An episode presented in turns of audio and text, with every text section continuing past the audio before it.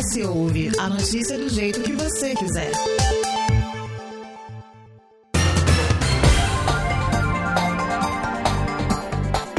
A liberdade, de um modo geral, é a condição daquele que é livre. Como complementa isso, é importante frisar que esse é um poder do cidadão de exercer a sua própria vontade, mas dentro dos limites da lei. O que, quando não é feito, pode gerar de forma direta consequências cabíveis de punição. Além do conceito, a palavra liberdade de quatro anos para cá se tornou uma pauta importante de parte da população, a tão pedida liberdade de expressão. Junto dela também temos a liberdade de imprensa, sendo ambas respaldadas pela Constituição Federal. Mas, como pontuamos acima, dentro do que prevê a lei, não sendo motivos para práticas consideradas criminosas. Pois é, Couto, e uma tem feito com que a outra seja cada vez mais atacada, fazendo com que nós, né, profissionais da imprensa, sejamos alvo de agressões verbais e até mesmo físicas. Por isso, é bom a gente destacar para o nosso ouvinte aqui a sua liberdade de expressão não lhe dá o direito de ofender o outro ou até mesmo agredir aquele que apenas cumpre o exercício da profissão que escolheu e é tão, né, profissão essa que é tão essencial para o fortalecimento da sociedade. E aí eu te faço até um questionamento, né? Por que, que a gente não se une? Por que, que a gente não une tais liberdades em prol de um bem maior?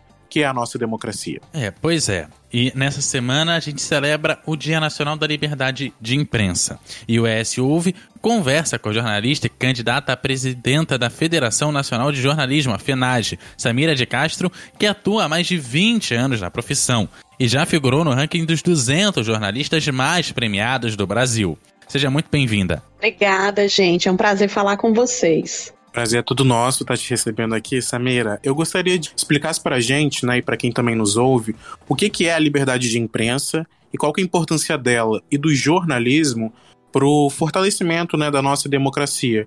Tá certo, obrigada. Gente, a liberdade de imprensa, ela nada mais é do que a liberdade inerente ao profissional da mídia, né, profissional da imprensa, que hoje a gente compreende todas as formas de se fazer comunicação que existe hoje à disposição do jornalismo, e essa liberdade pressupõe que esse profissional consiga acessar todos os meios possíveis para obter uma informação apurar e divulgar essa informação livremente, sem ter esse direito constitucional assegurado, cerceado por nenhum tipo de força, nenhum tipo de autoridade. Obviamente, como vocês já falaram no início, é, as liberdades, qualquer uma delas, seja de expressão, seja de imprensa, pressupõe uma responsabilidade. Uh, o jornalista ele tem compromissos éticos uh, e deontológicos inerentes à nossa profissão que fazem com que essa liberdade de expressão e a própria liberdade de imprensa não sejam absolutas. A partir do momento em que elas ferem algum dispositivo legal, então elas precisam ser balizadas. Né? Nenhum direito é, é, é absoluto na nossa Constituição. Né? Então, há as responsabilidades de todo profissional. Então, a, o nosso ponto de vista, a nossa defesa da liberdade de imprensa é o direito que o jornalista e a jornalista têm de apurar as informações e de veicular aquelas informações que a gente considera as informações de interesse público. Que isso fique bem bem frisado na nossa conversa. Todo e qualquer assunto, não é todo e qualquer espaço que um jornalista vai poder adentrar se não houver como princípio a divulgação da informação de interesse público. E como é um pilar da democracia, porque o jornalismo e a, a instituição imprensa é um pilar da sociedade democrática, né? Você poder ter acesso a informações de qualidade, informações éticas, você vai conseguir fazer o seu juízo de valor sobre os fatos históricos. E como é que a gente define, né, esse interesse público? Como é que a gente pode definir o que é e o que não é interesse público? E qual é o limite do jornalismo nesse interesse público? Vale qualquer coisa para defender isso que a gente chama de interesse público? Não, não vale qualquer coisa para defender o que a gente chama de interesse público, né? A produção e a divulgação da informação, ela deve ser pautada primeiro pela veracidade dos fatos, né?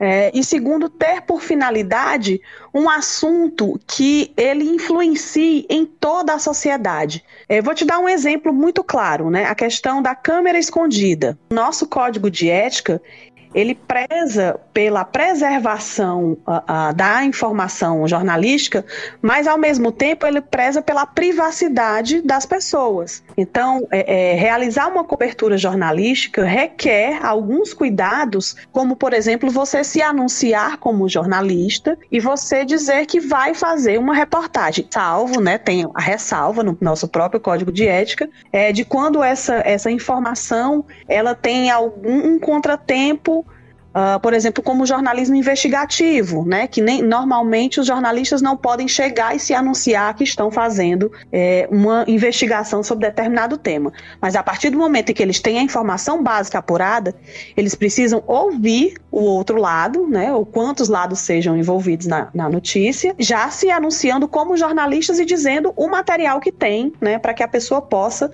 obviamente, fazer considerações sobre isso. E mesmo respaldado na Constituição e mesmo diante de todo uma cartilha que nós jornalistas devemos seguir, a gente tem encontrado algo no meio do caminho que são as agressões, né? Sejam agressões físicas, verbais, as agressões à liberdade de imprensa de um modo geral, que é algo que vem nos surpreendendo ao longo dos anos. Só para a gente colocar dados aqui na, na nossa conversa, em 2020 o, o Brasil foi registrou 428 casos de agressões a jornalistas, né? Esse era considerado o ano mais violento para os jornalistas brasileiros desde o início da série histórica, que começou em 98. Só que 2021, né, esse número foi ultrapassado. Foram 430 casos no país. Só no Espírito Santo foram sete casos, né, isso em diferentes localidades e de diferentes maneiras, né? É, isso envolve casos de agressões verbais, ataques virtuais, ameaças, intimidações, até mesmo atentados, cerceamento à liberdade de imprensa por meio de ações judiciais, utilizando a justiça. Eu queria que você explicasse para a gente, Samir, o que, que explica essa alta nos registros de agressões diretas aos profissionais da imprensa e também, de um modo geral, né, a liberdade de, a liberdade de imprensa, né? O que, que explica essa alta nos últimos anos? Bom, é, primeiro, realmente reforçar que 2021 foi mais um ano de violência para os jornalistas brasileiros, né? É, e o estabelecimento aí de um novo recorde no registro de agressões diretas aos profissionais e ataques à categoria e aos veículos de comunicação. O que é que explica esse aumento da violência contra jornalistas que vem numa crescente, digamos assim, de 2013 quando começaram as manifestações populares, as jornadas de junho, a gente teve ali naquele momento um, um, crescimento da onda de violência contra jornalistas. Essa onda de violência, ela se manteve em patamares já um pouco elevados, mas chegou a diminuir em, em, alguns anos seguintes, mas ela volta a crescer em 2019, 2020 atinge, atinge aí o maior número de casos da série histórica e 2021 tem aí um, um, incremento de mais dois casos nesses números. É, sendo muito, muito direta, né, a constância da violência contra os jornalistas de um ano para outro está diretamente associada a três fatores que a Federação Nacional dos Jornalistas aponta. Um é a sistemática ação do presidente da República, Jair Bolsonaro, para descredibilizar a imprensa. Inclusive, Jair Bolsonaro inaugura uma categoria de violência contra jornalistas, que é a descredibilização da imprensa. É, ele institucionaliza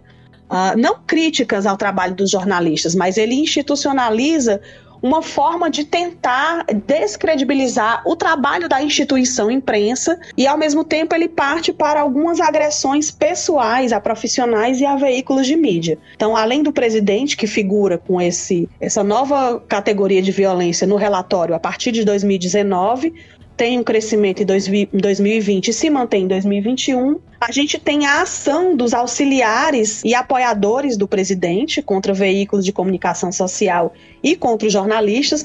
A gente está falando aí dos seus filhos políticos, está falando dos seus ministros, né, é, é, é, de todo o staff de governo e também dos seus apoiadores. Esses principalmente de, agindo de forma coordenada nas redes sociais, né? principalmente com ataques sistemáticos a jornalistas nas redes sociais. E a gente tem a censura que é, dentro do governo Bolsonaro ela é estabelecida de uma forma muito forte dentro da empresa Brasil de Comunicação. Todo mundo recorda, é uma empresa pública de comunicação com sede em Brasília, mas com subsedes no Rio de Janeiro, São Paulo e no Maranhão, e que foi aparelhada no governo Bolsonaro e que tem um, um, rígido controle de conteúdo e passou a fazer não mais a sua função de uma empresa pública, mas sim de uma empresa estatal ou de mera propaganda oficial do governo. Só para a gente citar mais números, é, é, essa, é, a censura no relatório de 2021 ela aparece como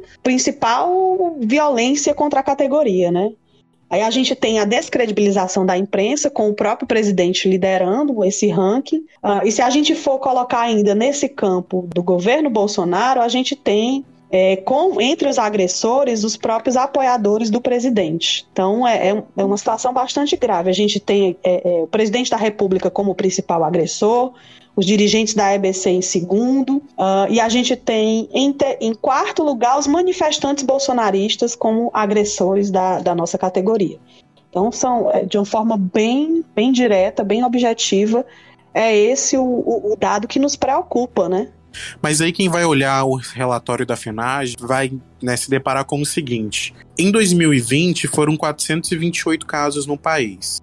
Em 2021 foram 430, ou seja, isso significa uma, uma diferença né, nas agressões muito pequena, não descredibilizando essas duas agressões a mais que tiveram de um ano para o outro, claro. Mas as pessoas vão se falar: ah, houve um acréscimo pequeno. Isso não significaria uma, uma tendência de diminuição para os próximos anos, enfim. Só que o relatório também destaca que, para além de um aumento, né, é possível observar uma manutenção da violência em um nível elevado. Ou seja, essa violência ela não se não fica parada e ela vai aumentando mesmo que de forma branda. Isso pode até passar uma percepção de que as coisas estão tão, estão caminhando para uma tendência de queda, enfim, ou para uma estabilização. Por, por que essa percepção de um aumento, né, de uma manutenção da violência em um nível é, muito elevado? Muito objetivamente, se a gente pensar que em 2019 foram 209 casos, ou seja, se a gente passa em 2019 de 219 para 2021 para 430, então a gente já pode pensar aí que quase que dobra, né? Mais que dobra a violência contra os jornalistas. E realmente, de um ano para outro, essa, essa pequeno acréscimo de dois casos parece pouco, mas é, é uma manutenção em números muito elevados. E se a gente comparar com o início do, da, da, dos relatórios da década de 90, é sim um número recorde. Se a gente também for trazer dados do Espírito Santo, né, a gente consegue falar, né, Couto, que, por exemplo, em 2020 foram três casos, né, isso representava pouco mais de 1% do total do país, que era de 428, como falamos há pouco. Em 2021, mais do que dobrou. Foram para sete casos, né? As pessoas podem achar que são poucos, mas existem. Isso, quando comparado a 2012, que o Estado não registrou, né, ou, ou não houve registros no relatório é, de agressões contra jornalistas, isso, assim, quase 10 anos, né, em 10 anos a gente consegue enxergar um acréscimo bem elevado, né, um acúmulo bem elevado de agressões a jornalistas. É, pois é, só lembrando, no ano passado foram dois casos de agressão verbal e ataque virtual, duas ameaças ou intimidação, teve realmente um atentado e o cerceamento através de ações judiciais que vai e vem, a gente acaba vendo pessoas entrando com ações judiciais para impedir que certas informações venham a público. E aí, eu queria conversar com a Samira para compreender como é que esses casos eles acontecem, se existe um modus operandi e o que, que prevalece nos casos de agressão e censura. Olha, o que prevalece nos casos de agressão e censura é exatamente a tentativa de cercear o exercício profissional do jornalismo por meio dessas ações judiciais que muitas vezes elas causam, muitas vezes não, elas realmente causam um desgaste é, psicológico, um desgaste muito forte emocional e financeiro do jornalista, porque o jornalista tem que se defender dessas ações. Isso custa dinheiro, isso custa tempo, isso custa, enfim, toda uma, uma infraestrutura que mesmo aqueles que são trabalhadores com carteira assinada de veículos de comunicação, eles acabam sendo penalizados. Tem um caso esse ano, inclusive, muito importante, muito emblemático, que é o do jornalista Rubens Valente. A gente está falando de 2022 já. Rubens Valente ele teve uma sentença dada pelo Supremo Tribunal Federal de um livro-reportagem que ele escreveu sobre é, é, que cita o Gilmar Mendes, né, sobre o caso da Operação Satyagraha, e que ele infelizmente foi condenado a uma, uma reparação de dano moral, há uma indenização para o ministro do Supremo no valor altíssimo, no valor que é, é, é inconcebível com os salários que a categoria recebe, é inconcebível com a, as vendas do livro, reportagem dele. Uh, inclusive, para se retratar, se ele for republicar o livro, ele tem que enxertar mais de 20 páginas uh, numa publicação que encarece demais o custo de, de uma nova edição com todo, toda a sentença que ele foi obrigado a, a colocar numa nova publicação. Então é nesse nível, assim. A, a, perseguição judicial, né, esse assédio judicial, como alguns têm colocado, ele é, ele tem um objetivo didático, assim, é dizer, olha, não mexa conosco, porque nós vamos lhe pegar na justiça. Né? Isso vindo de uma decisão do Supremo Tribunal Federal, isso é gravíssimo, tanto que está sendo denunciado na, na Comissão Interamericana de Direitos Humanos. Né? Porque você já pensou uh, se cada pessoa que não concorda com. Ah, tem um detalhe: na sentença do Ivan, não tem nenhum momento dizendo que a reportagem incorreu em erro, né? incorreu em mentira incorreu, incorreu em má fé do jornalista. Não tem nenhum momento dizendo que ele foi cometeu algum crime especificamente dentro do, do seu livro reportagem.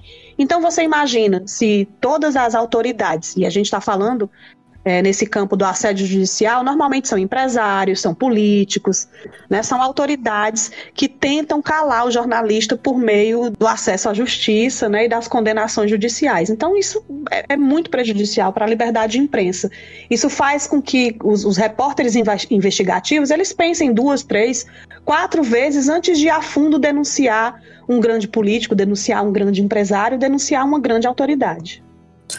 E quais são os riscos disso, né? Como a gente pode elencar para o nosso ouvinte é que é, é, essas ações judiciais, como forma de tentar censurar jornalistas, é, essas ameaças, né, esses ataques virtuais que cresceram nos últimos anos, essas intimidações quando um jornalista, por exemplo, está cobrindo uma área de risco, né, considerada de risco, muitas vezes dominada pelo tráfico ou por organizações criminosas. Quais são os riscos dessas intimidações, né, dessas agressões que a gente pode elencar para o nosso ouvinte isso para a sociedade, né? Isso reflete na nossa sociedade, um risco para a sociedade, para a liberdade da sociedade e ainda mais para nossa democracia como um todo, que tem na liberdade de imprensa um pilar. Perfeito. A gente está, inclusive, num debate muito firme com a sociedade de que é preciso defender o jornalismo e defender os jornalistas, porque, em suma, são esses profissionais e é essa profissão que vai, de certa forma, concretizar o direito humano à comunicação. Né? Então a gente tem debatido muito que os ataques ao jornalismo são um ataque ao direito da população de ser informada.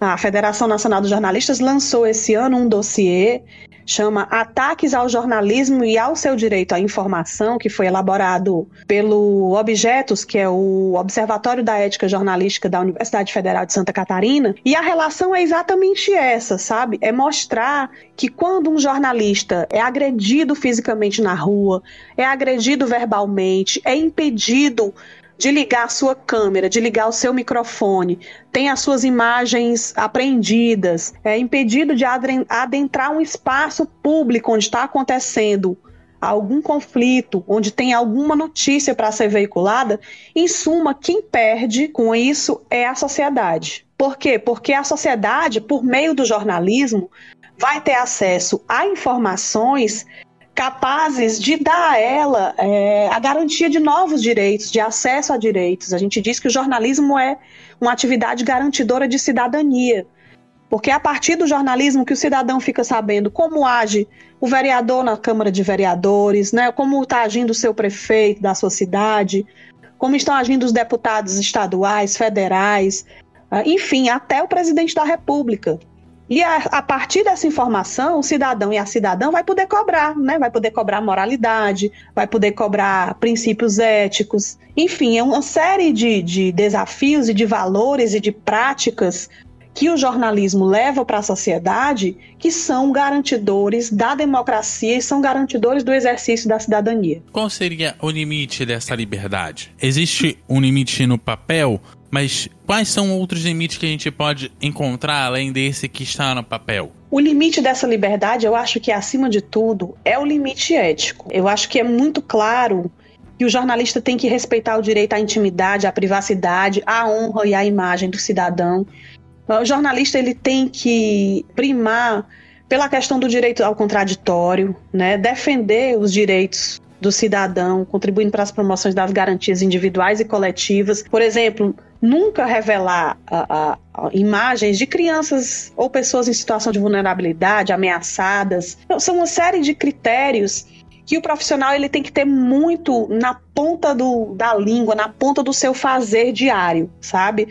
É, jornalismo é, acima de tudo, prática, e eu acho que a gente tem aprendido muito, principalmente na pandemia, que jornalismo é trabalho de equipe. Quanto mais a gente tem a oportunidade de trabalhar em equipe, de trocar ideias nos espaços de trabalho, uh, de dividir funções, melhor é o resultado do nosso produto final e, e o que a gente entrega para a sociedade. Isso, inclusive, podem ser considerados papéis dos jornalistas e até mesmo dos, das organizações de comunicação para criar dentro do meio né, social, dentro da sociedade, é, uma confiabilidade, né? A gente sabe que, né, enquanto profissionais, a gente tem toda uma ética, como você bem disse, para a seguir, a gente tem todo um caminho a percorrer num processo de apuração, que é onde a gente verifica todos os fatos iniciais que chegam até a gente, seja, seja por meio de denúncias, né, enfim, por meio de, um, de uma sugestão. Essas seriam formas de criar essa confiabilidade, de ir mostrando para a população, né, para a sociedade que é, sem né, é, é, é, que, que o trabalho jornalístico é um trabalho sério, é um trabalho que passa por critérios enormes, por um processo enorme de apuração, de checagem de fatos, algo que vem crescendo ao longo, do, ao longo dos, dos tempos, né? Mas ao mesmo tempo é, a gente se depara com, essa, com esse descrédito, né? Que muitas autoridades, que parte da sociedade acabam, acabam atrelando a, aos veículos, aos jornais. Além disso, né? Além de todo esse processo, além de toda a ética que envolve o trabalho jornalístico, como que os jornalistas, né, como que as organizações elas podem passar essa confiabilidade? É sendo de uma certa, de certa forma mais transparente, mostrando não só como o trabalho funciona, porque nem tudo pode ser mostrado tendo em vista né, investigações mais, mais perigosas até mesmo, investigações mais detalhadas que passam por um, por um longo processo de meses, por exemplo, mas como que os jornalistas e como que, que os veículos podem passar essa confiabilidade, né? Qual que é o trabalho que deve ser feito dentro das organizações e dentro do fazer jornalístico, seja ele pessoal e, e dentro das equipes, que como você falou, o jornalismo é feito em equipe. Eu acho que o primeiro ponto que as organizações precisam é, absorver desse, de todo esse debate é o de que nenhuma pauta vale a vida de um jornalista. Né? Esse é o primeiro ponto. Sim, a gente está celebrando aí os 20 anos da morte, do assassinato do Tim Lopes. Né, que todo mundo lembra, foi assassinado porque estava investigando a questão da, da, exploração de crianças e adolescentes nos bailes funks e tráfico de drogas, enfim. E o Tim, ele é um, um expoente desse jornalismo investigativo que a gente não quer mais que aconteça. A gente não quer Marte, né? A gente não quer vítimas. A gente quer uma profissão segura. E o primeiro ponto é as empresas de comunicação entenderem que para um jornalista cobrir uma pauta de risco, ele precisa estar resguardado, ele precisa ter uma comissão dentro da redação que avalie o risco daquela pauta, precisa ter o respaldo da empresa, inclusive jurídico, e precisa ter eh, nunca ir para uma cobertura de risco sozinho. Nós temos também o nosso colega repórter cinematográfico, Santiago Andrade, que ele foi atingido por um rojão e ele morreu em praça pública tentando segurar a câmera. Tamanha era a responsabilidade dele com, com o equipamento uh, que ele estava portando ali. Então, eu acho que as empresas precisam sim é, assumir um ponto dessa responsabilidade pela segurança do profissional e, como você disse, se há insatisfação de determinadas coberturas, que elas sejam mais transparentes, até onde elas podem ser. Nesse dossiê que a gente traz, junto com objetos, a gente tem uma série de recomendações sobre a questão da segurança dos jornalistas e como garantir a liberdade de imprensa. A gente tem recomendações para o Congresso Nacional, para o governo federal, para o Poder Judiciário, Ministério Público, para as empresas jornalísticas e para os jornalistas, além das organizações da sociedade civil. Então, assim, é, é, exemplo da Argentina. Na Argentina, muitos veículos passaram a fazer uma espécie de prestação de contas das suas pautas. Eu acho que isso aumenta a credibilidade e aumenta a confiança né, do, do, do público, porque o jornalismo ele precisa de uma certa forma, devolver para a sociedade como ele faz essa apuração, né? Por que, que ele tem determinados, determinadas escolhas editoriais. Enfim, eu acho que é isso. Eu gosto sempre, gente, de, de lembrar. Claro que pode ser. Existe a crítica à imprensa, ela é legítima, ela é saudável. Né, numa sociedade democrática. Mas é, a gente não pode, por discordar de uma linha editorial, descontar no trabalhador jornalista. Eu digo sempre que se a gente não gosta, por exemplo, do juro do banco, do atendimento do banco. A gente não vai chegar no banco e vai bater no caixa. Então, da mesma forma, se você não gosta de uma cobertura jornalística, se você acha que ela não foi fiel ou não foi plural, você não vai, não é agredindo a profissional ou profissional jornalista que você vai conseguir essa pluralidade, essa transparência e essa, essa informação de qualidade. Até mesmo porque quem faz o bom jornalismo, né, quando erra, quando existe algum equívoco, existe uma retratação, existe um erramos, então é importante a população estar ciente disso. E quando o veículo erra e às vezes não se retrata, muitas vezes é, o, é, é a população que, que faz, aquele, faz o papel de, de, de pedir, né, olha tem um erro aqui. Por que, que vocês não se retratam, né? E só para também informar para o nosso ouvinte, né?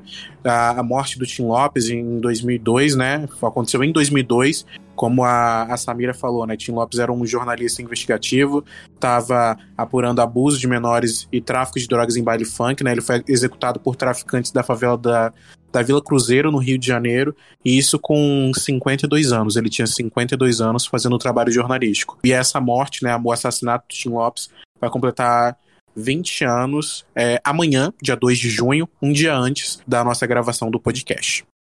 É, se ouve.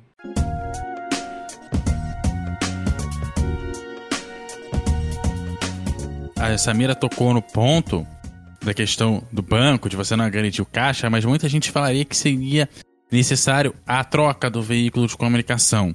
E lá atrás a gente comentou também que a gente tem um presidente que vai, em vários momentos ataca os meios da imprensa. E um dos ataques dele é tentar pregar o fechamento de um dos maiores veículos de comunicação do Brasil. Como que isso interfere a liberdade de imprensa e como isso pode fazer com que outros veículos passem a ter pautas mais próximas do governo para evitar algum tipo de retaliação. Perfeito, é isso mesmo. O governo, quando ele diz que é, a Globo é lixo, a Folha é mentirosa, que a imprensa só está do lado de bandidos, enfim, que foi a última declaração mais recente dele. Na verdade, o que ele quer, inclusive, é dizer que não, não vai repassar verbas. Ele quer, na verdade, silenciar, né? Fazer com que a população se revolte contra os veículos, os grandes veículos de mídia. Só que a gente não é, não é, é, é fechando veículos que nós vamos ter mais democracia nas comunicações, que nós vamos ter é, mais informação. Ao contrário, se o veículo, como acho que foi o Matheus que falou, mas se o veículo tem errou, é natural da atividade humana, o jornalismo é feito por pessoas. Se tem erro, esse erro pode ser retratado, esse erro deve ser retratado, né? Então, assim, a campanha do governo contra os grandes veículos de mídia é a tentativa de silenciamento para que ele continue operando com as suas lives, dizendo mentiras para a população. Faz parte da estratégia. Donald Trump muito bem utilizou essa estratégia até determinado ponto nos Estados Unidos e faz parte de governos autoritários tentarem silenciar a imprensa. E alguns diriam que não precisariam da imprensa porque tem as redes sociais. Como que as redes sociais podem ser um problema nesse caso de substituir o meio de imprensa e como elas também podem potencializar esses ataques à própria imprensa? Olha, as redes sociais, inclusive importante que a gente fale nesse tema, porque no Brasil, toda vida que a gente fala em regulação e regulamentação, as pessoas e o senso comum fala que é censura, né? Mas na verdade a gente tem que entender que as redes sociais são um terreno em que tudo é jogado, né? Não é, ali não tem só informação jornalística, ali tem muito mais opinião. Esses influenciadores dos canais de YouTube, outros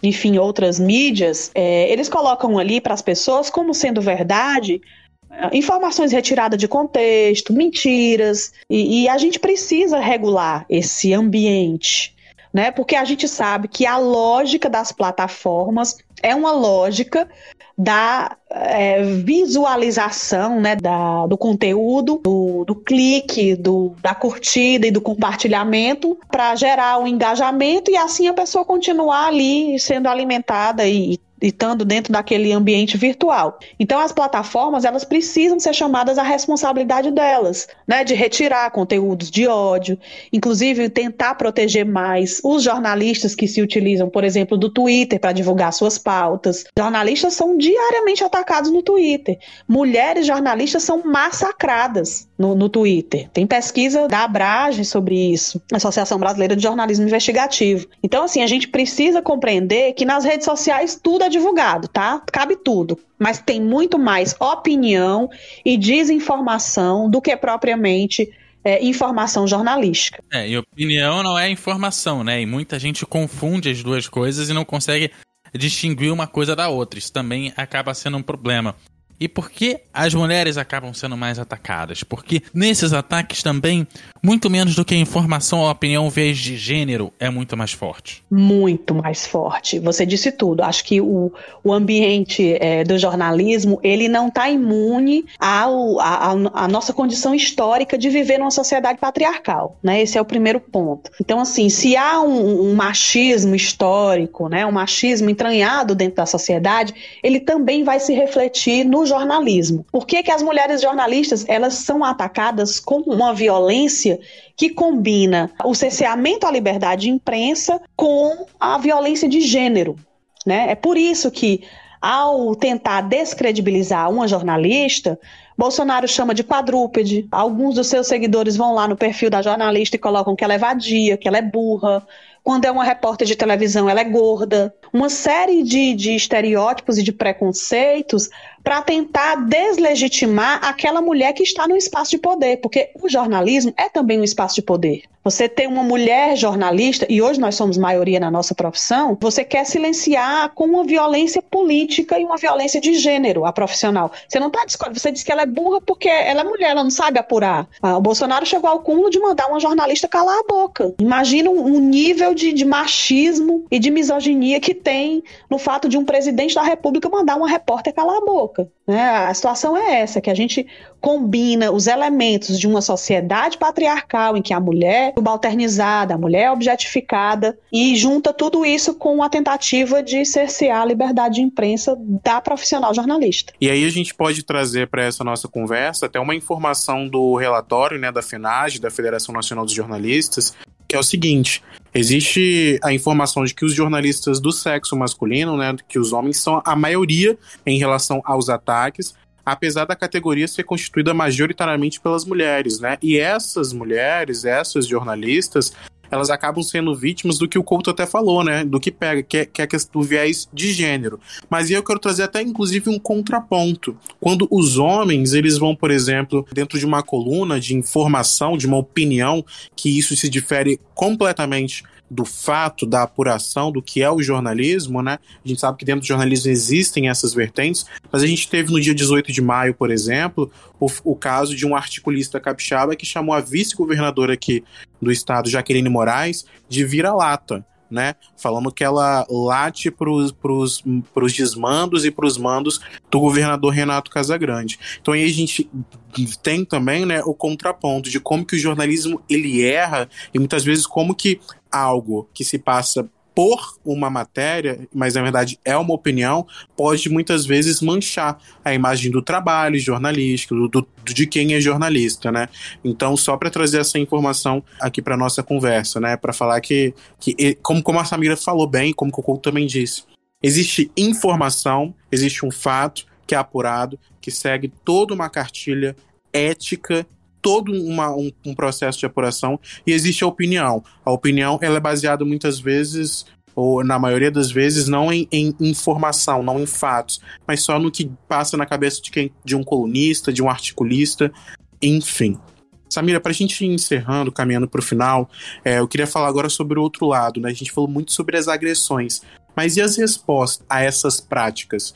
Existe uma punição né, algo efetivo, ou a gente vem só é, observando um aumento das agressões aos jornalistas e a liberdade de, express, a liberdade de imprensa, né, é, e não vê uma resposta a quem comete isso. A gente tem dito na Federação Nacional dos Jornalistas, e essa é uma frase não só da FENAGE, mas da Federação Internacional dos Jornalistas, a, a, impunidade é o maior combustível para essa violência contra a nossa categoria. Né? Então, há algum, alguma década, mais ou menos, a FENAGE defende que os crimes cometidos contra jornalistas tenham a investigação realizada pela Polícia Federal. Por quê? Porque normalmente esses crimes eles acontecem muito pelo mando do poder político, do poder econômico local, regional, estadual, e não há isenção das polícias estaduais para acompanharem esses casos. Né? Então, a gente defende um projeto de lei que está no, no Congresso, que prevê que essas investigações sejam realizadas pela Polícia Federal. E, de fato, precisa a, a, a, punição desses agressores precisa acontecer. Agora, para punir os agressores, a gente também tem investido muito com a nossa categoria, insistido muito que os colegas, as colegas denunciem a violência sofrida, sabe? Quando a gente tem no relatório que, embora a categoria seja majoritariamente mas, é, feminina, mas as agressões são maiores contra homens, na verdade a gente tem uma subnotificação. Por quê? Porque as mulheres vítimas de violência no exercício da profissão, elas tendem a não comunicar os seus sindicatos, é, a não comunicar às autoridades e a não comunicar nem às suas chefias dentro da empresa. Muitos casos de agressões, e a gente vai falar aí de assédios sexuais, uh, de assédios morais, que não chegam a ser agressões à liberdade de imprensa, mas a, a profissional, esses casos são varridos para debaixo do tapete porque as mulheres têm medo de perder o emprego. Mas se uma mulher está numa pauta e ela é silenciada ou ela tem um cerceamento, geralmente ela também não vai denunciar o seu sindicato. Por isso que o nosso, o, o nosso papel é meio que pedagógico, sabe?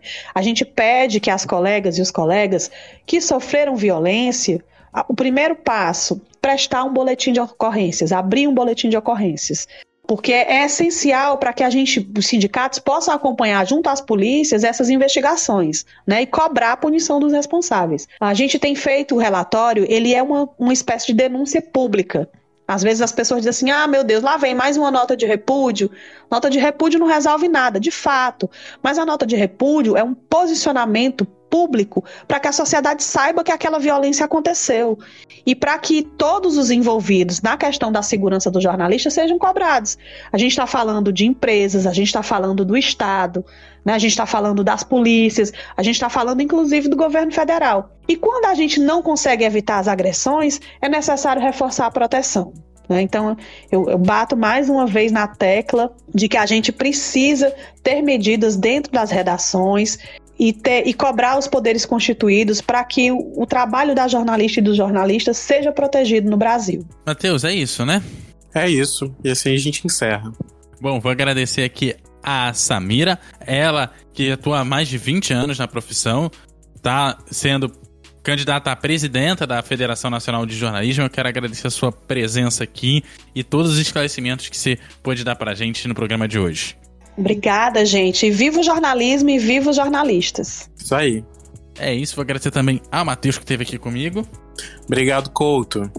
Bom, e você que esteve com a gente, semana que vem tem mais. Lembrando que esse e outros episódios você pode acompanhar lá no eshoje.com.br também nas principais plataformas de áudio. O episódio teve a apresentação de Eduardo Couto e Matheus Passos, a produção e o texto de Matheus Passos, a edição de som de Eduardo Couto e a direção de jornalismo da Daniele Coutinho. Gente, aquele abraço e até semana que vem.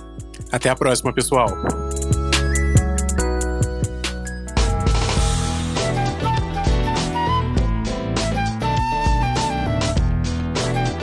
Você encontra o ES Hoje nas redes sociais pelo arroba Hoje, no canal do YouTube e no site eshoje.com.br.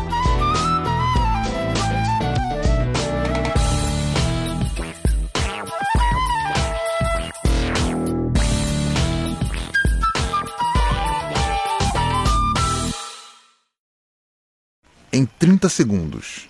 Um posta, outro compartilha, outro comenta, outro comenta e discorda, xinga, briga, desfaz amizade, espalha notícia, cria uma hashtag, outro faz um vídeo, faz um live, faz textão, manda mensagem, manda print, faz meme, comenta na lanchonete, outro briga com o que comenta na lanchonete, faz uma camiseta, faz uma página, discute no bar. Antes de todo mundo descobrir que era só um boato. Nunca se precisou tanto da imprensa.